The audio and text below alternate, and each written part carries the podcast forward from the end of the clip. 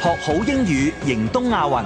Hong Kong welcomes you. 主持張碧然、Benny、Laura。 Hi, Laura, Fanny, how are you? I'm fine, thanks. I'm very well, thank you. How are you 呢一句咧係問候語嚟嘅，咁啊究竟喺正規又或者係日常嘅社交場合之中，都可唔可以用上 How are you 呢句問候語呢？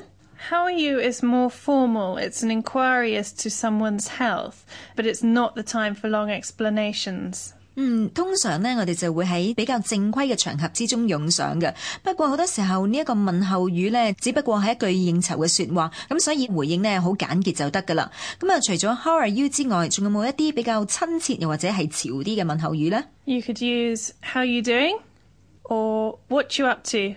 How are you doing？同埋 What you up to 嘅意思咧，就話近排點啊？ Then how should we respond? People are asking because they care, so you can tell them exactly what's going on. For example, I'm having a very bad day. Wow, I'm having a very bad day，即係話我好倒霉啊！咁啊，講真，如果你同對方老友鬼鬼，佢都有興趣知道你嘅近況嘅。